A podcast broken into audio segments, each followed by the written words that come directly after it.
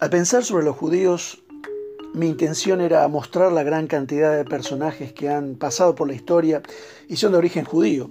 Algunos enamorados de su cultura, aunque sean ateos, y otros que a pesar de ser judíos odiaron al pueblo judío y sobre todo a Jehová. Me di cuenta, sin embargo, que debo acudir a Moisés para explicar todo lo que este hombre significó para los judíos y las explicaciones que se han dado de él después. Sin un hombre libre como Moisés no hay un pueblo libre. La masa no procede humanamente, la multitud no es humana, sino hay en ella personas. Un hombre, una mujer, que es, es, el resultado de un trabajo minucioso, de paciente artesanía espiritual de un pastor, que es Jehová. La gracia divina no es un fluido informe que se derrama sobre una masa para hacerla actuar de un modo o de otro. Esto sería materialismo marxista, determinismo. A Dios le interesa primero el ser, el actuar depende del ser. Para Jehová fue preciso que primero Moisés fuera de determinado modo, su modo divino. Luego sus acciones serían consecuencia natural de su ser. Jehová amó a Moisés no es que lo preparó para actuar como una máquina. Eso no hubiera sido amarlo, hubiera sido prepararlo para ser un eficiente mecanismo, no para ser persona. A Dios no le interesan los logros, le interesan las personas. Así todo el pueblo ha sufrido como casi ningún pueblo y al mismo tiempo eh, ha creado como ninguno. Aunque usted no lo crea, conozco gente evangélica que odia al pueblo judío y no cree que el holocausto fuera verdad, que sufrió el pueblo judío a manos de Hitler en la Segunda Guerra Mundial. Un historiador inglés repasa la cita de Éxodo 1, del 9 al 10, y dice lo siguiente refiriéndose al faraón y Moisés. Él dice, el temor egipcio al número de israelitas fue el principal motivo de su opresión, destinada específicamente a limitar su número. La esclavitud faraónica era, de un modo siniestro, un presagio lejano del programa de trabajo esclavo de Hitler e incluso de su holocausto. Hay inquietudes eh, y analogías inquietantes. Cierra la cita. Recuerdo siendo un niño, mi pastor, un misionero norteamericano, nos enseñaba la promesa bíblica dicha al pueblo judío. Bendeciré al que te bendijere y maldeciré al que te maldijere, en Génesis 12.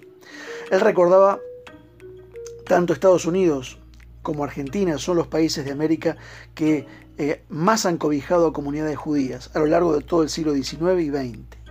Y si usted quiere conocer un país rico al que han tratado de fundir los políticos desde hace 70 años, esa es Argentina. Aún así sobrevivimos. Juan Domingo Perón decía, cuando los argentinos duermen, el país crece.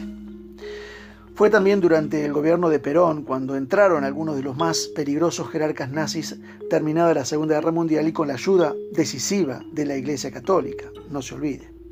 Esta huida se la llamó la línea de ratas en alusión a las ratas que se escapan por los tirantes de un barco cuando éste se hunde. Uno de los criminales nazis más buscado en Europa, Otto Skorzeny, conocido como cara cortada, fue el guardaespaldas personal de Vita Perón. Se los dejo como un dato de color. Eso sí, el criminal genocida murió rodeado de amor y comprensión en su camita en 1975. Los judíos en Estados Unidos y Argentina pudieron vivir sin ser perseguidos por los gobiernos como lo fueron en toda Europa por siglos y siglos. La comunidad judía en Argentina tiene más o menos 230.000 miembros, solo superada por Estados Unidos, donde hay más de 5 millones de judíos.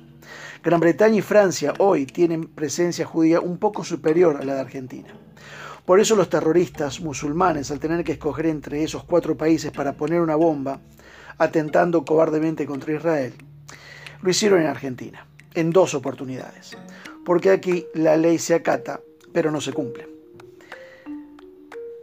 En el año 2006, un fiscal casualmente de origen judío llamado Alberto Nisman se atrevió a señalar a ocho funcionarios iraníes de ser inspiradores, planificadores y perpetradores de uno de esos ataques. Ese fiscal moría misteriosamente en el año 2015, horas antes de declarar ante el Congreso un supuesto pacto entre los gobiernos de Argentina e Irán para cajonear esos atentados. Por otro lado, países como España, que fue uno de los países de la Edad Media donde más judíos eh, había, fueron expulsados en 1492 sin poder llevarse sus riquezas y con lo opuesto. España buscaba la limpieza de sangre y la pureza religiosa. Los judíos habían matado a Cristo y debían pagar con dinero para salvar sus vidas en muchas ocasiones. Además de los que la Santa Inquisición mandó a la hoguera mientras pudo. La historia se repite porque un personaje como eh, Hugo Chávez, el 24 de diciembre del año 2005, dijo, los descendientes de los que crucificaron a Cristo se han apoderado de las riquezas del mundo. Un pastor presbiteriano español hace años me comentaba que España está maldita por todos los eh, pecados que se cometieron en nombre de Dios en suelo español. Hoy en día las iglesias evangélicas españolas están vivas gracias a los inmigrantes latinos y de otros países que emigraron a esa tierra en los últimos 40 años. Las iglesias gitanas sí tienen muchos miembros y no hay gitano que no tenga un familiar evangélico o haya ido a alguna reunión.